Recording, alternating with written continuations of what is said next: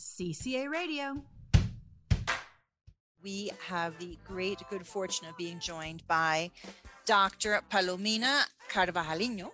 Paloma. Who is a Paloma, perdón, perdón, perdón. I was looking at our DJ Pau's name, who is a clinical psychologist and she specializes in emotional and mood disorders, which is kind of a really big topic going on right now, especially when you consider the isolation of of what's been going on with the pandemic for the c word um, the amount of time people are spending on on screens the influence and this is this is something i find fascinating terrifying at the same time the influence that so much screen time and so much time spent on social media has not just on kids but on adults um, Dr. Paloma, hi, welcome to CCA Radio. Hi, how are you? Thank you for having me here and thank you for the invitation. I'm so glad to be here.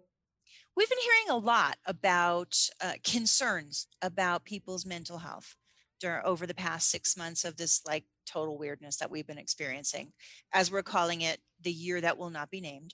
Um, what's your take on it? Do you is has there been as much have, have there been as many issues in mental health as the news media is making it out to be? Do you think this is overblown or do you think this is underblown? No, it's the reality actually. Um, we having so many, so many like persons and patients coming back because they have some side effects for these um, like pandemia, like uh, quarantine.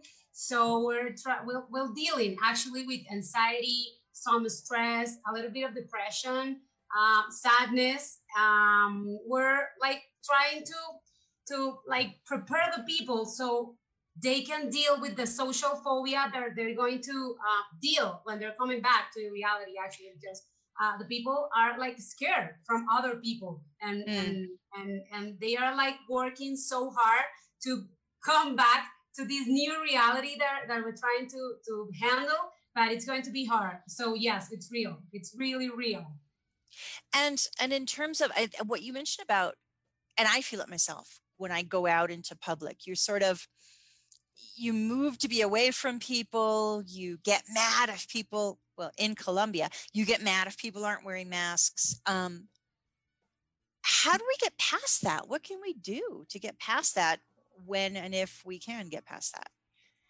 What's well, a, what are some tips for that we'll have to get used first that we cannot control the people. So you can control yourself and what to do, but you cannot control the people. So that's the first issue that we have to deal. And you, we can have some routines. It's the first, like the, the best recommendation that we can give you that have some routines that includes, of course, time to rest, to do mm-hmm. nothing, because right now we're trying to do a lot of things every time so all day. So stop a little bit and, and time just for us. Of course, some uh, family time as soon as we can and try to go to bed and to woke up at the same time like waking up at the same time will help you to have some schedules and that will work better uh, for your health mental health that will be better for you so the best thing that we can do is i mean the first of all it's understand that we cannot control anything. I mean, you cannot control what you do, you cannot control what I do. So that's the best, uh, like the best uh, advice that we can give right now, and have some routines. And going back, uh, I mean, like going outside, like little by little, step by step. You have to feel comfortable and safe when you go out. So that that's why we have to do it like step by step, little by little. Are you concerned, or is there any concern in among health, mental health professionals of, and this just occurred to me, of people becoming germaphobes? I mean, is there a possibility of this rep- becoming sort of a, you know, I, I, don't want to use I don't want to use a clinical term, so excuse me for doing this. Of don't like people because of the hand washing, it becoming almost compulsive and obsessive or is that not going to happen because that's something that you're born no with? actually i have some friends that now that you say that uh, i remember them and they're like so compulsive with this stuff like washing your hands and putting the mask and, and cleaning everything. So yes, it's going to be an issue there, and that have to be with right. the anxiety and uh, social phobia, and of course the things that we cannot control. So we're trying to find some control in the things that we do. Um, we, we must be very attentive to how we feel in our emotions. Uh, I mean, we feel and and and and, and watching our emotions so we can allow them to be here like feeling the emotions so we can manage them properly and i mean that going to help you a lot to recognize if you had something that have to be treated for some specialist so okay and go ahead go ahead sol.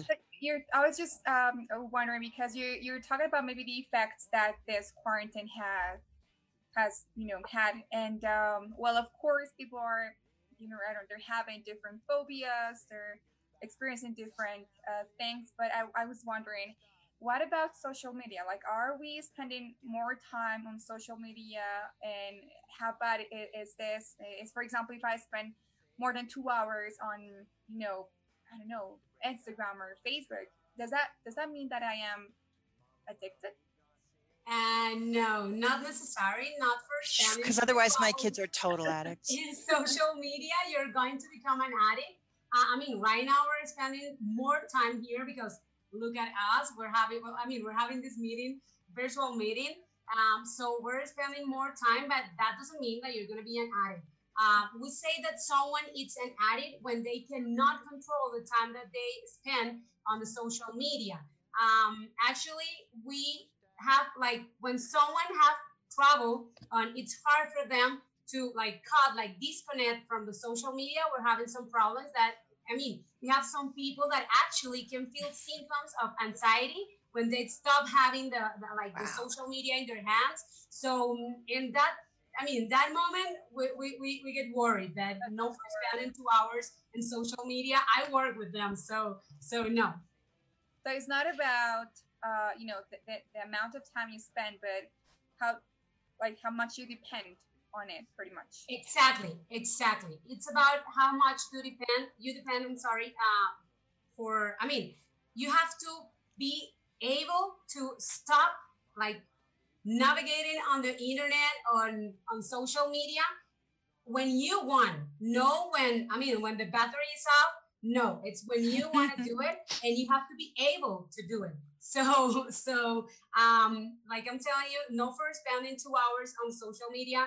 Like okay. on a good manage, it's going to be an addict. No, that's not going to okay. happen. I think what about what about engaging on social media? I know that there have been times, you know, I'll be scrolling through Facebook or Twitter and I'll see something that affects me, something that makes me angry or something, and I'll start to engage and I'll be like, no, this is not worth it. What about engagement? What about, you know, getting into a Twitter fight or getting into an argument with a total stranger well, on Facebook? Is that totally unhealthy or is that like a good way to yeah, I don't know. I mean that's totally unhealthy because I mean, well, yes and no. Because you can be you have to be able or you need to be able to say whatever you want to say on the social media with respect, of course. But when you I mean you someone puts something, it's I mean, it's their opinion, not yours. So you have to respect them. And so you can say whatever you want, but if you like really get angry and you like really um it bother yourself like really, really, really uh, hard, the better thing that we can do it's like move on. Like read it if you want it. Like I mean, uh, be be mad if you want, but but no, don't start a fight because it doesn't work. I mean, it doesn't have any any sense. Yeah, it's not gonna lead you anywhere actually. Well, do you know what I do? I, I, if I if I put something in a comment like on a news story and I know it's going to be controversial, I just don't read the responses. Like I'll see the response here and like I just ignore it. You love them. You, yeah. You can actually turn it off and, and that's it. I mean, that's my opinion and I don't want yours. And that's respectable. But that's happened a lot. Not not and not because someone is addicted to the social media, so the net so for um to the networks networks. I'm sorry uh, but because I mean it's it's our human nature. We are uh, made for fight all the time with mm-hmm. things that we don't like, and and we don't have the the ability to move on to just read and okay, I don't care about this and move on.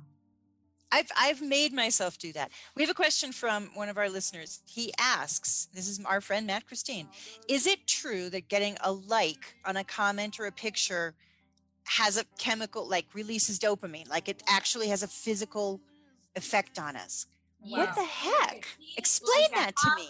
Like uh, good work. So yes, act, we're, because we're now depending too much um, on these likes or not from the people, like they, they approve. So yes, we have the same effect a little bit, a little bit. Have you ever done that, Sol? Like posted something and like checked for likes? Well, I think we all think have we done do. that. when we when you post something you you check the comments and and and you know the engagement or the interaction with with your followers but i never thought you could have you know uh, an effect or a chemical effect in your brain or like that Actually, we're doing it because we're we're waiting for something, for somebody to to say I Well, like or to be you- agree with us. So that that's why we're doing that. Especially pictures. More than more than, you know, is sharing a news story. This can lead to dependence right because for example if you if this is gonna make you happier it's gonna give you this um you know comfort or positive feeling then probably you're just gonna start doing it and continue doing it because it's like you know you're getting something from it so you can become an addict right to post Exactly.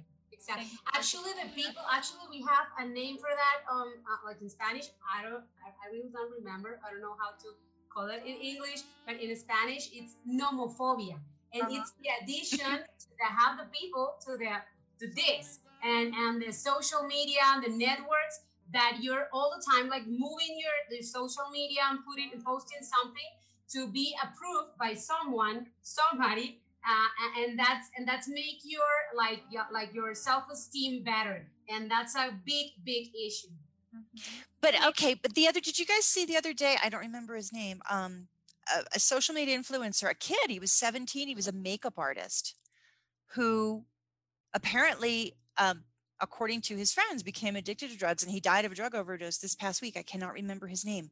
Um and one of his friends said the reason he started using drugs was because of the pressure of being an influencer. So, like, something that it, uh, in theory is good. Being an influencer, you can make money and you're super popular, but it brings another side. It's like a new kind of celebrity. yeah What do you say to people who, mean- who want to be influencers? uh, i mean the, the better that that you can like do when you want to be an influencer is to keep your essence i mean like being you still being you have your own friends like no depending about what the people said and what brand I- i'm going to like hire you and who's going to put a like on you so the best like really the best advice is try to be yourself every time all the time and and work uh, too hard on the self-esteem of them because that's going to be uh, be really like affected by by the by the by the environment I found his name. His name was Ethan the Supreme.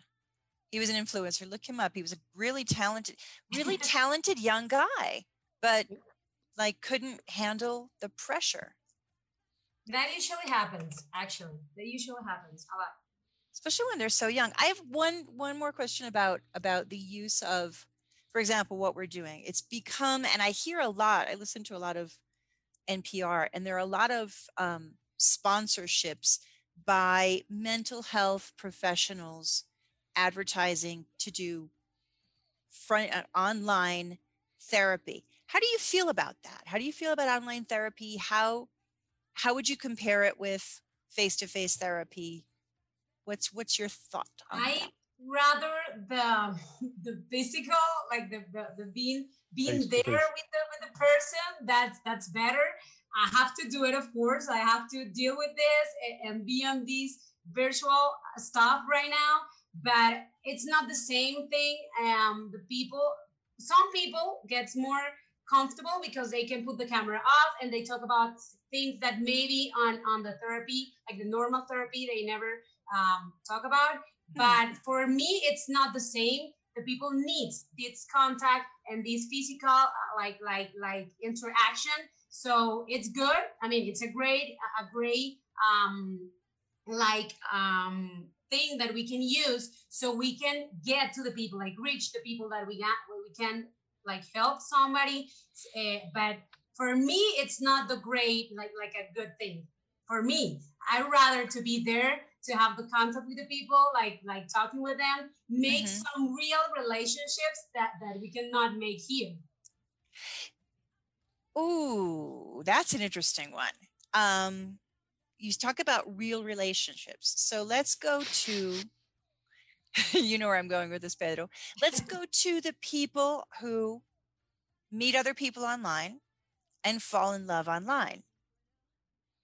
Where's, where do you where do you stand on on that sort of relationship create romantic I mean, relationship creation? That could happen. It happens a lot, but you, I mean, someday you have to meet that that person and and in that point you're going to see the person that writes to you all the time and send you voice message uh, voice note sorry uh, it's exactly who you think he is because uh, that's the real deal here. So it's okay. It's a new way. I mean that that's a new way and i have nothing uh, against that but i think that we'll still need the human need this contact this this relate this like like like be there. You can touch them. You can see them. You can smell them that's super important. So so i think it's it's good but hopefully uh, uh, it's not the only way that we're gonna have right now and for the rest of the days.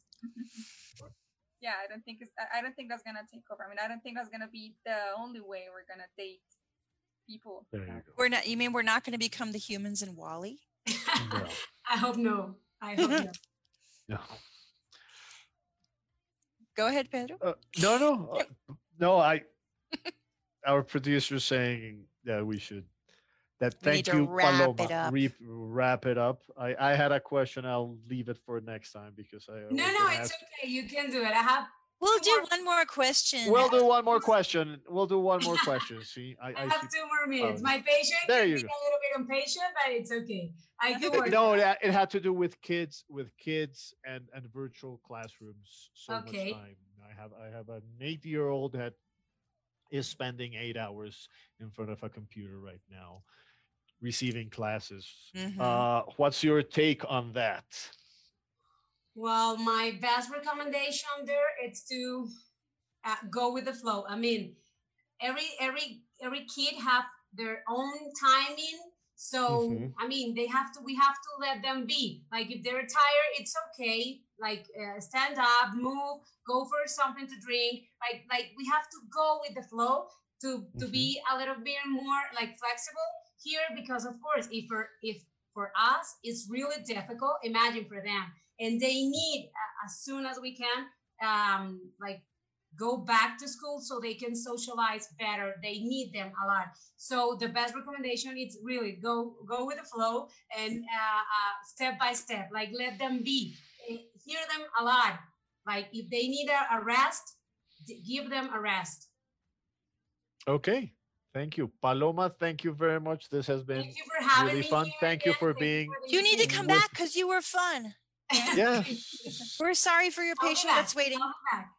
Okay, thank you, thank you so much. Thank, thank you so much. Goodbye. CCA Radio.